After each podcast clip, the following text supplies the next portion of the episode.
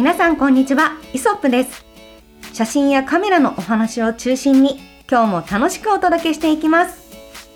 フォトグラファー河野です。フォトグラファーの松下です。お二人と一緒にカメラを学んでおります。キャンチュヤキです。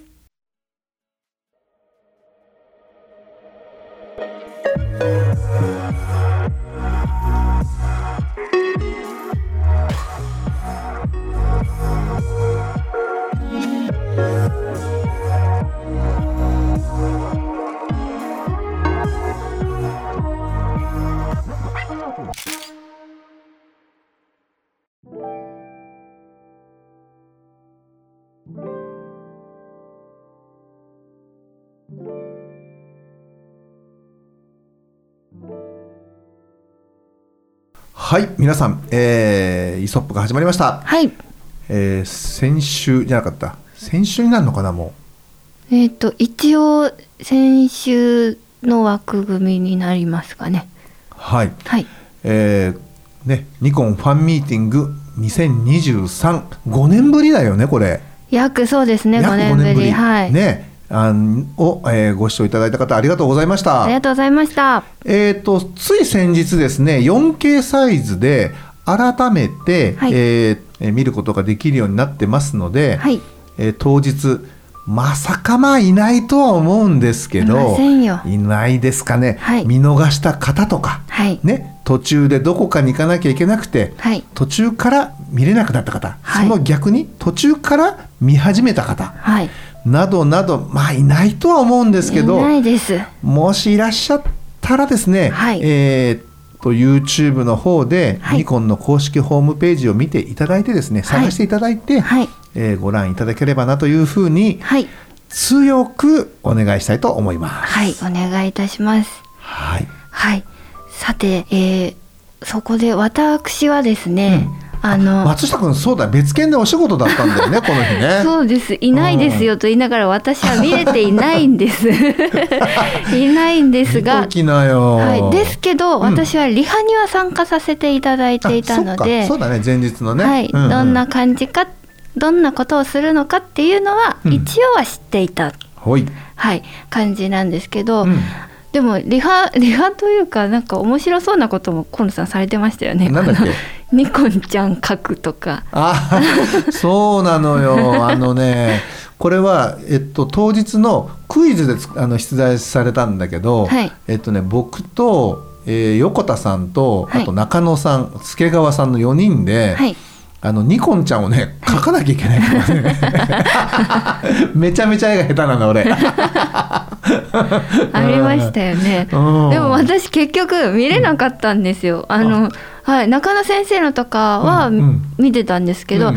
さあ河野さんの見ようって思ったら私呼ばれまして、うん。すいません松下さんセッティングお願いしますって言われて当日の、うん。あの河野さんがライブシューティングをはいはい。していたと思うんですが、うん。そのあの仮のセッティングはい。をしなければいけない時間帯になりまして、なるほど。私結局見れなかったんです河野さんが書いたニコンちゃ。ん。なんかねあのハクション大魔王のね、はい。あくびちゃんみたいなねこう顔になっちゃってね、えーはい。まあ可愛いからいいんだけど、うんまあ可愛いですね。言うてもでもねまあ絵下手だなみたいなね、うん、感じだったね、うん。あとあれもされたんですよね、あのニコン巻き？ニコン巻き俺も優勝しちゃったあそうなんでおす おめでとうござあいます。のダントツ1位だったよ。おおすごいですね。結構ね僕が終わって入ってこう手を挙げなきゃいけなかったんで入って手を挙げたんだけど、はい。まああのそこからね次が次誰だったっけな？次あの2番の人、はい。えーまでの間ねちょっと時間があった。ええーわあ。これね早回しであのやってるから、はい。ちょっとそこのね時間のねあれが分かりにくいとは思うんだけど、はい。うん、あのね結構ね早くねできたのよ。ええいやーあのねこれ正直ねこあのここだから言うんですけどはい。さすがに1位になれるとは思わなかったんだけど、はい。まあ、ビリにはなりたくなかったなっていうふうには思ってたの。なぜならば、あの僕の YouTube で、はい。ニコン巻きについて僕解説をしてるのね。確かにそうですね,、こうやるといいですよ。ニコン巻きこうやったら綺麗ですよとか確実ですよとかっていうことを、はい。あの僕の YouTube でやってる関係上、はい。ちょっとビリはちょっと格好悪くない、うんうんそうです。そこは避けたいところですね。ね。はい、っていうのもあって、はい。だからビリはちょっと嫌だなと思ってかといってねニコン巻きするなんていうのねあのよくよく僕あの依頼書というかねこんなことやりますよってことを見てなかったんで、はい。えー知らなくて、はい。全く練習してなかったんで、はい。本当にあのぶっつけ本番で、はい。あのやったんですけど、はい。まあなんとかねおかげさまで、はい。うんちょっとダントツ1位でですね、はあ。あのやっていけたので、はあ。あよかったなと。おめでとうございます。あいやありがとうございます。ででもねあの、はい。クイズ。はい。の予選のやつをはい。前日、前々日までだったかな？にやったのね。はい。これねいや本当難しいわあれ。本当ねあのいやツイッターにも書いたんだけど、はい。ね日本歴10年そこそこの,、はい。あの新参者にはね、はい。あの到底太刀打ちのできないようなおやっぱり高いハードルがああってですね、はい。えー正直ね僕ね40いやえっとね40ねんあのー多分56点だったはずなの。はいはいはい、うんうん。で、はい。えーっと中野さんとかね助川さんが50何点かだったのよ。でね中野さんがなんかそれ当日聞いてて、はい。これ言っちゃっていいですか？とかいややめてくださいって。さすがに。かたくなにねそこをちょっと拒否ったんですけど、はい。まあ今こう内訳を話をすると、はい。中野さん助川さんが50点台。はい。河野さんは残念ながら40点台という感じですね。はい。なんかね、えー学生時代を思い出すようなですね、はい。えーなんか懐かしい点数をいただいたいただきました。はい。はい、なので、まあ、次回もしねファンミーティングがあって、はい。またこのようにですね、はい。えー試験問題、まあ、予選的なね、うんうん。あれがあれば、はい。まあ、もうちょっとはねいい点が取れるように、はい。さらにねこうニコンの、えー奥深さをですね、はい。えーまあ、追求して、はい。えー学んでいこうかなというふうに、うんうんえー思ってます。はい。まあ、そんな感じでね、あのえっと、僕のその何、えーライブシューティング以外の、ね、ところでは、なんか、はい。まあ、ちょいちょいねなんか皆さんに楽しんでもらえるような、うん。あの スペシャルなというか、まあ、皆さんに楽しんでもらえる前に我々が楽しんでたっていうのはあるんですけどね、はい。まあ、そんな感じでいろいろ楽しませてもらいました。どはい、うん。そして今回は Z8 の発売記念はい。のファンミーティングというところで、うん。うん。河野さんは Z8 を使ってポートレートの、うん。あのーコーナーというか、えっと、登壇されたわけですよね。そうそうそうそうそう。そう、でうん。実際にうん。そのところでライブシューティングもされてるうんっていうことなんですけど、うん。リハの時はうんうん。話にしか聞かなかったんですけど、ほい。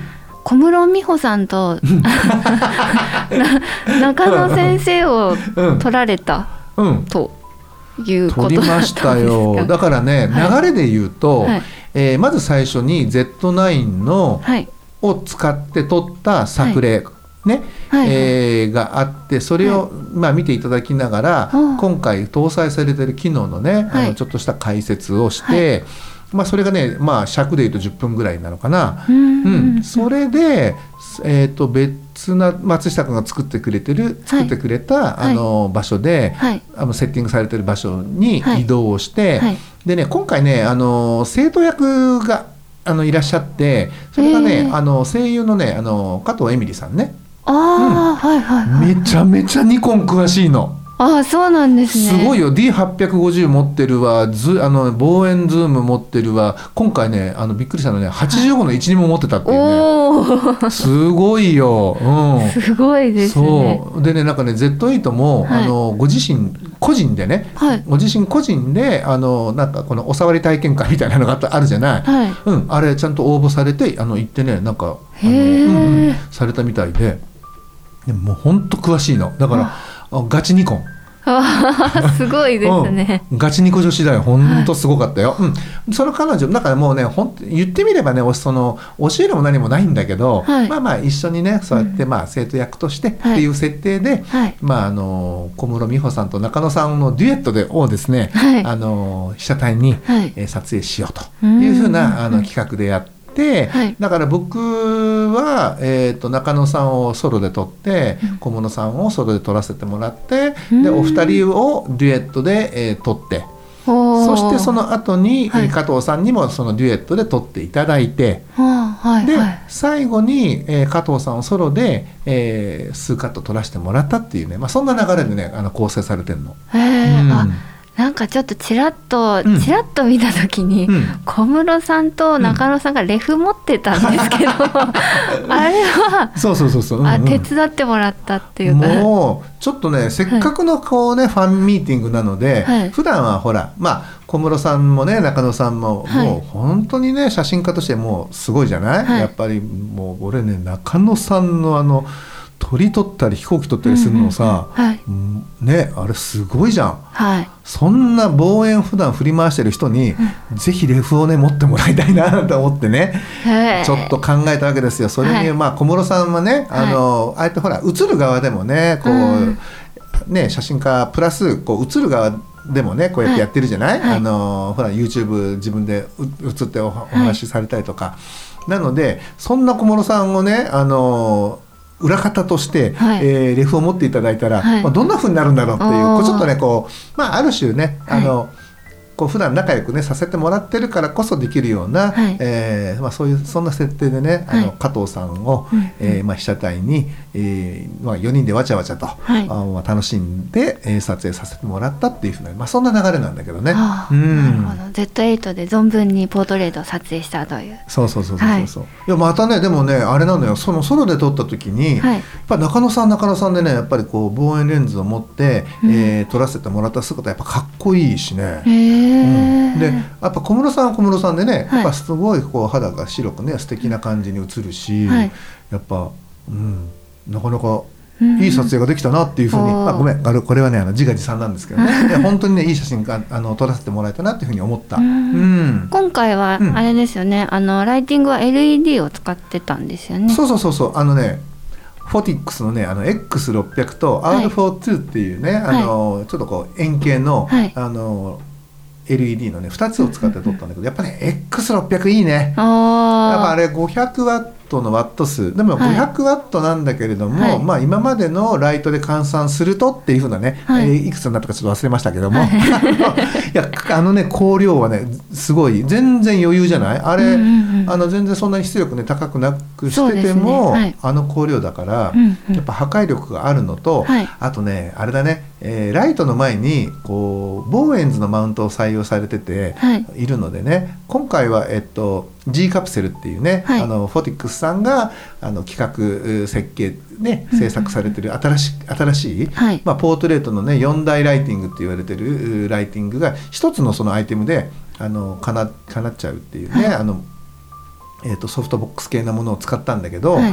まあ、本当にそのボーエンズの、ね、マウントっていうのはこう結構汎用性が、ね、高くてねあとゴドックスとかこういろんなところで採用されてるの。はいだからその辺のねだからゴドックスが出してるそういうソフトボックスだったりとか、はいあといったようなものだとか全部使えるんでね、うん本当にねあのえっと、ボーエンズマウントを使ったあマウントを採用されてるああいう LED はね助かるね。うーん。やっぱ R42 ねそれまであの R42 をずずっと使ってて、はい。えーそれもすごく光が綺麗なんだけど、はいだからやっぱねソフトボックスとかねこう、えー、とライトの前にいいいろんなねこうアクセサリーを使って、うん。その光の光質だったりとか、うん。この光のねこう、まあ、光軸だったりとかをはい。コントロールできなかったっていうのがね、ずっとこうあって、はい。なんかこうもうちょっとこうコントロールできたらいいのになっていうふうなところに、はい。えーまあ、160も、まあ、もちろんあるんですけれども、はい。X600 っていうねあのやっぱ高出力で、えーまあ、そういったねあのソフトボックスを使って、はい。光をさらに柔らかくできたりとか、うんううん。んあのそこにねハニカムのこうなんかグリッドみたいなやつをね、はい。あのセットして、うん。こうもうちょっとこうねあの光に指向性を持たせたりとか、うん。まあ、いろんなことがねあのできるようになったっていうのはこれはねありがたい。うーん。なんで、まあ、お値段はねあのやっぱり500ワットもあればそこそこのね、はい。やっぱお値段はするんだけど、はい。まあこれはねあのあれですよ皆さんね、えーまあ、カメラとかねレンズ、まあ、レンズはちょっとわかるかな。カメラを変えてもそんなにね、うんあの写真が変わった感じっていうのはしない。これもう本当にカメラが変わると自分の満足度はねすごくこうアップするんだけど、はい。写真がじゃあすごく劇的に変わるかっていうとねそこまで大きくな大きなねうん変化は生まないんだけど、はい。やっぱねあのレンズだったりとか、えーライトを変える、まあ、ライトを増やすとかね、うんそうライトをおの部部分にこう少しこうなんていうかな、えー投資をするとやっぱり写真ってかなりね変わるんで、うん。うん。写真を大きく変えたかったらそのライトにライトとかねこう光に投資をされるのもありなのかなっていうふうにはね本当ねいつもこうやって新しいライトを使ったりとか新しいものをね、使うたんびにね感じたりはするよね。うんほど、うん。なんかこうやって河野さんの話を聞いてるといつも、うんうん。あいいな買ってみようかなみたいな ねいいセールスマンになれるのかなはい、俺思っちゃうんですけど、うん。そのそういうふううにん。人に伝える時とか今回みたいなうん。イベントで登壇される時とかって、うん。なんかこうお話しされるななんか気をつけてるところとか、うん。なんかこういうところをこだわって話してるみたいなのってあったりするんですか？ああそうね。あのなるべく専門用語を使わないようにしてね話してるのね。はい、うん、やっぱ専門用語って分かっている人には当たり前の言葉で、えーっと聞きなじみもねあるんだろうけど、はい。まあ、これから例えば写真をやりますとか、はい。これからポートレート楽しみたいですって言ってる人に、はい。あんまりこうさ難しい言葉を重ねて言っても、うん。なんかこうなんていうの？伝わら伝わらないというか染みていかないっていうか。うん、それだったらなんかもうちょっとこう日常的に使ってたりとか、はい。まあ、そういった中であの面白そうな言葉をはい。選んでね、そこに当てはめあのなんつうかな当てがうというか、はい。うん、っていうすることであの感覚的にこう分かったりとかニュアンスがこう伝わったりはい。する方がなんかより楽しめるんじゃないのかなっていうふうなのにプラス、はい。なんか理解がねしやすいっていうか。なんかそういった部分はやっぱりねこだわって、はいえー話してるつもりなんだけどね。でもなかなかなんかこうね、はい。あの伝えたいこととか、はい。あっていうのがねいっぱいあって、はい。にもかかわらず時間は少ないじゃない？こうやらなきゃいけないことがはい。たくさんあるんで、なのでねちょっとね毎度毎度こう早口になってるのがうん。早口になってるんじゃないのかなっていうのがね、はい。うんちょっと僕の中ではねいつもこうもう少しゆっくり話せたらよかったなとかっていう反省点にはなってるんだけど実際どう？松下君こう聞いてて。私的にはそんなに早口になってるなとかは思わないですし、うん多分私だけしか知らない情報だとは思うんですけど河野さんって台本ないじゃないですか。でもないね。台本ないのに、うんあれだけこう分かりやすくこうペラペラペラペラ話せるっていうのがすごいなまとまりもあるしあるかな。しかも時間も結構ぴったり終わるじゃないですか伝えたいことはちゃんと伝えてうんそれで終わっていくっていうのが毎回すごいなって思ってるので私的には大満足で聞いてます。あ本当？まあね一視聴者としてそれはありがたいお言葉なんだけど、まあね、はいあのテンポはやっぱりうん大事だと思うのね。なんかこうね。なんかもたもたもたもた喋ってて結局何が言いたいんですかっていう風なね、はいって感じにはしたくないし、はい。まあ、次から次からこうね話をしていくことによって、はい。まあ、多少のこうテンポ感があった方がこう集中してこうきあの聞けるっていうところもね多分あると思うのよ。うん。んそういった意味ではやっぱテンポテンポ感っていうのもすごく大事なんだけど、はい。それにも輪をかけてちょっと早いんじゃないかなっていうふうにねこうはい。思うところは自分自身あったんだけど、まあまあまあねそういうふうに松下君が言ってくれるんだったら、はいまあよか大丈夫なのかなっていうふうにね、まあ、ちょっと今聞いてね、はい。安心した部分はあるんだけど、はい。まあまあそんなふうにねあのなるべくそう言葉をお言葉の専門用語を減らして、うん。分かりやすくちょっとねこう声を大きめにあの現場特にこう、ワークショップとかね、はい。こう写真教室とか、はい。まあ、そういったところではねお話しするようにはしてんのね、はうん、そうするとね何が起こるかっていうと、はい。まあ、ご年配の方なんかが特に言うんだけど、はい。い、やー本当によく分かりやすいんだけど先生どっか他でねあの写真教室とかやってらっしゃらないんですかってよく聞かれる。は昔あの昔というか数年前ねニッコールクラブの,、はい。あの大撮影会とかであはい。こうゲスト講師としてあの行ってた時期があったの。そうですね、うん。はい。そんな時にはよくねそのニッコールクラブの会員の方からね、はい。そんな風に言われたことがあってうん「いやー僕ねやってないんですよねそうやってあの定期的に決まってるやつは」っていう風な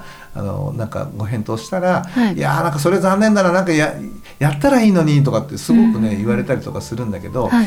うん、なかなかこう写真教室っていうね、はい。あのとかワークショップ的なことっていうのは、えーやってなくてまあ写真の企画としてねなんかじゃあみんなで楽しく撮影に GO なんかこう質問があったら、えー聞いて俺がちゃんとそこにそばにいるからみたいなやつはねあの毎月こう僕も楽しみで,、はい。あのでお出かけしたりはしてるんだけど、はい。なんかこうまあこう座学的な部分含めて、プラス実習っていうふうなのはほとんどや、まあ、今最近はねこうやれてないから、まあなんか機会があればまたそういったね方,、はい。方々と一緒にねこうやれたらいいのかなっていうふうに思ったりはしてるのね。そうですね、うん。よく聞きますその要望の声は。まあそれそれをね、はい。あのそういう例えばニコンのイベントだったり、まあ、CP プラスもそうなんだけど、はい。まあああいったこう機会をねあのいただけるところで、はい。まあなんか僕なりにあのこういろんなモデルの方にお願いして作例を取らせてもらって、はい。まあ、その作例を見ていただきながら、まあ、新機能であったりとか、はい。まあ、こういったところ僕のお気に入りですよとかっていうところをねお伝えでしてしてで、まあ、それを見たり聞いたりとかしてあそれ確かにいいかもって思う人がねいれば、まあ、それをねあのその例えばレンズだったりとか、はい。そのカメラをねお迎えするっていうのは、まあ、ありなんじゃないかなっていうふうには思ってるんだけどね。うん。なるほど。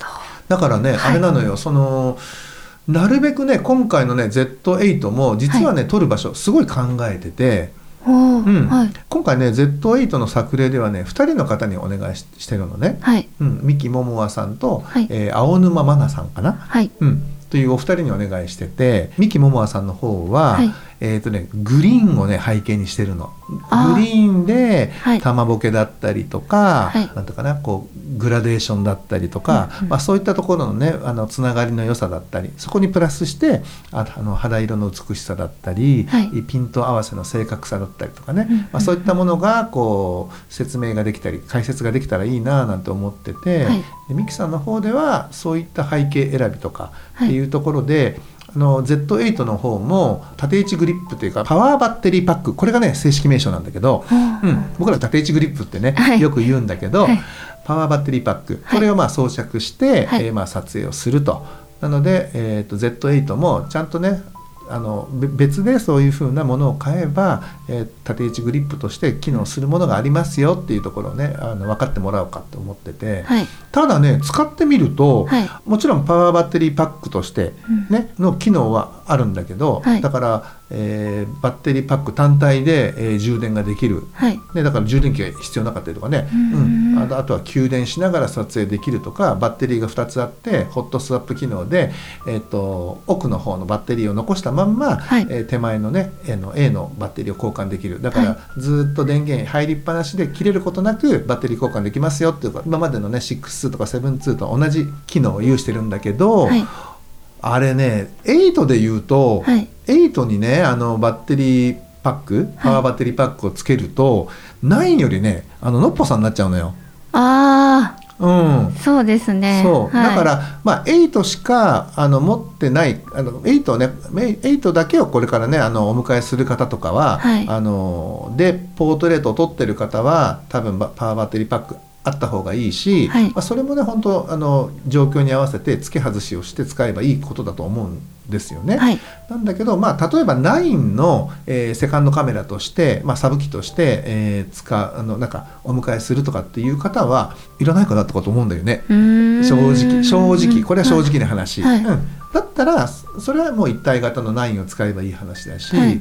うん、あのあれはなんかな8の良さっていうのは9のほぼほぼねほぼほぼ9の機能を持ったカメラでありながら、はい。スタンダードサイズっていうのがね、うんうんうん。あの一番の僕はあの魅力だと思ってて、そうですね、うん、だから僕がもしなあの8をまああのお迎えする、まあ、おあのお迎えししちゃったんですけど、はい。はい、このこの度ね、はい。あのしちゃったんですけども、まあえっとバッテリーパワーバッテリーパックは、えー導入しないで、はい。うん、もしそれが、まあ、縦位置グリップとしての,、うん。あの機能として必要だったら、はい。Z9 を使ってで、えー、とそうじゃなくてスタンダードサイズでもうちょっとこう目立たないとかねコンパクトにしたいとか、はい。えーまあ、例えばジンバルにねあのカメラ載せて撮りたいとか、うんうん動画を撮りたいとかっていう時には、8の方を使うのかなっていうふうなね、まあ、そんな運用の仕方をね想定してるんだよね。なるほど、うん。今回その、うんミキモモアさんの方では、うんうん。パワーバッテリーパックを使ってあのうんうん。じっくり取られるという感じで、逆にあの、うん。青沼さんの方では、うん。パワーバッテリーパック外した状態、あの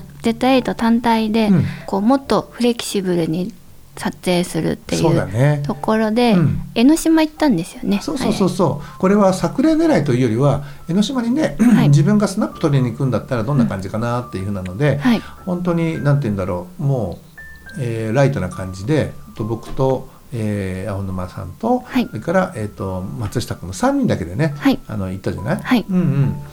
あれはやっぱりねなんか本当みんな他のねあのそこ観光にいらっしゃってた方も、うん。普通にねあのいろんなメーカーの,、はいあのスタンダードなサイズの、えーカメラだったし、はいまあなんか撮っててねあの違和感はなかったけど唯一ね俺ね失敗したなと思ったのはねカメラ2台持ってたのがね失敗だったなって思った。あー確かに。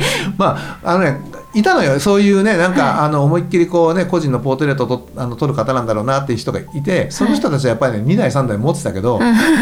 まあ、今回やっぱり81台でよかったなっていうのはね、うんうんうんちょっとそこはね反省点だったんだけど、はい。やっぱりねこう軽さは正義っていうところはあって、はい。うん、周りにこう馴染みやすいだけじゃなくて、はい。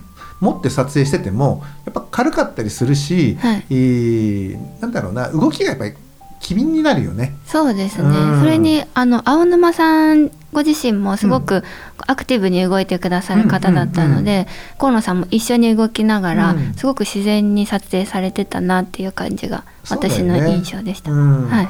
まあなんかねやっぱりどうしてもこう観光地に行こうとすると、はい。やっぱりいろ多くの人がいるところもあったり、まあ、いないところもあったりするんだけどね、はい。うん、そんな中でちょっとこう1枚撮ってなった時には、目に留まらない方がね、いいしそのぼ僕らもやっぱりこの流れをねこう無視して自分だけがもうそこでねガツガツ撮るってことはしないじゃない、はい。だから本当に1枚2枚のねこう記念写真を撮ってそこも移動しちゃったりとかっていう、まあ、大体こう人が多いところで撮らないからね。そうですね。そもそもね、はい。やっぱ背景に人が入っちゃうのも嫌だろうし、はい。やっぱりそこで撮る撮るためにこう僕我々が止まってるのもね、まあ、迷惑な話だろうしっていうところで、大体人がいないところいないところでね撮影するので、あのーあれなんだけど、はい。まあ、仮にいるところで撮ったとしても、ね、あのそうやって周りにこうやっぱり馴染めるっていうのはすごく。ね、Z9 はやっぱりちょっと大げさでね、うんあのはい。どうしても目に留まっちゃうことが多多かったけど、はい。まあ、これから8をね使うことで、まあ、馴染めるっていうのは、はい。すごくやっぱり大きな武器になるなっていうふうにはねちょっとこう感触としてはね思った。うん。うんこんなこういったところをね、はい。もうちょっとこうねあのライブシューティングのところで、はい。しっかりじっくりお話できたらいいんだけどよかったんだけど、はい。なかなかね10分というねこういろいろ刻んでいくとねほら、はい。僕の持ち時間が40うー数分あある中の、はい。えーであのイベントをやってそその後にまあちょっとこう振り返るっていうね、はい。うん、あの時間もあってとことことを考えると、はい。もう本当にねその解説時間が10分ぐらいしかなくて。もうだから詰め込むばっかりよ。そうですね。うん一番訴えなきゃいけないのはやっぱり美肌効果がす素晴らしかったっていうところと、はい。からあとはまああの人物印象印象調整、はい。うんまあこれがちょっと進化してるぜっていうところ、うんまあこれこれはこれの進化というよりはね、今回あの新しくリリースされるね、はい。あのアプリケーションの方が進化したっていう部分が大きいんだけど、はい。うんまあこれが搭載されたよっていうことと、それからまああと Z9 譲りのね、はい。あの各種機能が搭載されてますっていうところが一番やっぱり伝えなきゃいけない Z8 のポイントだったりとかしたんでね、はい。うん。まあ、そこなんとか話さなきゃっていうのをね 頑張ったんだけどね。10分でそれはすごいです。なのでどうしてもちょっとこうね急ぎ足になっちゃって、はい本当作例もすごい撮ってたじゃん。そうですねたくさんありました。ね、はい。それ分の何枚ですかっていう感じじゃない？あー確かにまあそこがちょっと残念だったなもったいないですね。じゃあそれを使って YouTube でなんか一つこしらえますかっていうふうなねおお。ところもまあ考えてはいたりするんだけど、はい。まあいかんせんやっぱりねそのニコンのファンミーティングのために撮った写真だから、はい。極力ニコンさんの方でね、うん。有効活用していただきたいなと思うとなんか僕らがこうほら別でねそうやって写真を、あのあいろんなことでアップしたりとかこういろいろ使うとなんかこう既視感が出ちゃうのもさやっぱあれなんか見たことあるなっていうのでこう流されて終わりっていうのももったいないじゃないそうですね。逆に、はい。うん。だからまあなんか自分のねなんかこう SNS でまあ1枚2枚ちょっとこうねアップすることはあっても、はい。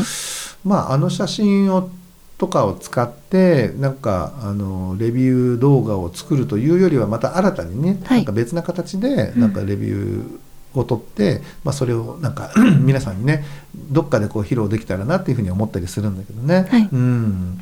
まあ、どうしてもねポートレートの場合って取りだめができないっていうのがあるから、あうん。あはいやっぱりひ人が人が映っててなんぼっていうところがあるじゃない、はい。なのでその人のスケジュールねその撮りた撮らせてもらいたいって思う人のスケジュールこれを抑えるところから始まるからね、はい。なかなかこう目的なしにこう撮影っていうのが我々ないんでね、うんうんううん。ん人に説明する場合使用目的とかがあったりこうなんかいろいろこう目的があって撮ることが多いじゃない、はい。特にこういう、まあ、メーカー系のねなんかあのものっていうのは。だから。まあ、あのシリーズで撮ってる作品はともかくねやっぱりこうやってなかなかこう人物撮影の場合って狙いがあって狙いと目的があってそしてそれに合わせてこうね撮影していくから普段からの撮りためっていうのがあんまりね聞かないところはね正直あるのかなと思ったりはしてる。さてねそんな感じではい。はい。うん。今回はうん。ちょっとファンミーティングのことについてだったので、はい。あの取り急ぎというか、はい。河野さんと私2人で、あ、そうはい。あそうだそうだキャンちゃん忘れてた、うんうん。そうなんで忘れないでください。そうそう。ねいやーもうね本当ね確かにこうちょっと大急ぎで作んなきゃいけなかったからね。そうなんです。はい。なんとキャンちゃんとの収録はね明日だっけ？そうですね。ね。はい。あの明日あれですね。ファンミーティングの次の日にあった、うん。えっと、私たちの初のうん。イソップの、えーポートレート撮影イベントそうだそうだ。のレポートをうん撮ろうっていう話になっておりますので、はい。うん。今回は、うん。はい、ファンミーティングのことについて2そうだよね。人で、はい、先にお話しさせていただきました。はい。はい、という感じですね。あ、それとですね、もう一つ言っときますね。えっとね、今回、ファンミーティングの時の、えーっと、ライブシューティングで使ってるペーパーなんですけど、はい。これね、一部の方からね、なんか、えーっと、ホワイトバランスがうんぬんと、多分あの色を見てね、おっしゃったんだと思うの。はい、うん、なんかね、えーっと、ホワイトバランスが青いんじゃないかとか、なんかいろんなことをね、おっしゃってる方がいいた、ちょっとサイドが低いだとかね、なんかはい。おっしゃる方がいたんだけど、はい。あれはね、実は、あの、理由があって、はいあのペーパー自体が、はいあの、本当の黄色じゃないんですよ。なんかへねー、こう、薄いレモン色というかクリームレモンみたいな、ちょっとね、あの、薄くて、はい。色が浅い感じのね、はい。黄色だったのでそんな風に皆さんにはね、あの映っているかと思うんですけれども、あれはねあのカメラのせいじゃなくてライトのせいでもなくて、あれはそもそものえペーパーの色がねなんかこう浅めで薄めでちょっとこう純粋なねあイエローではないってことをですね、はい。あのここで種明かしをしておこうと思いました。はい、はい。そういう声があったんですね。あったのあったの。そうそうそうそう。ああそれペーパー違う違うんだよな。純粋な黄色じゃないんだよな。みたいな。こうカナリーとかこうちょっとこうねはいはいはい。あの黄色っぽい感じのねあのうんうん。なるほど。純粋な黄色かとあの思ってらっしゃる方もね、うんうんあのいたみたいなんだけど、あニコンですからね。そうなんだよ。ニコンは黄色だからね、はい。なんだけど種明かしをするとあれは本当にこうペーパー自体がすでにもう色がちょっと浅めなね、はい。あの黄色でしたのでちょっとそこをね皆さんに種明かしでお伝えしておきます。はい。はいということで、えー今回はちょっと2人でのお届けになってしまいましたが来週からはまた3人でお届けさせていただきますので、えー、と今週はこここら辺で終わりにさせていただきます。ご視聴ありがとうございました。ありがとうございました。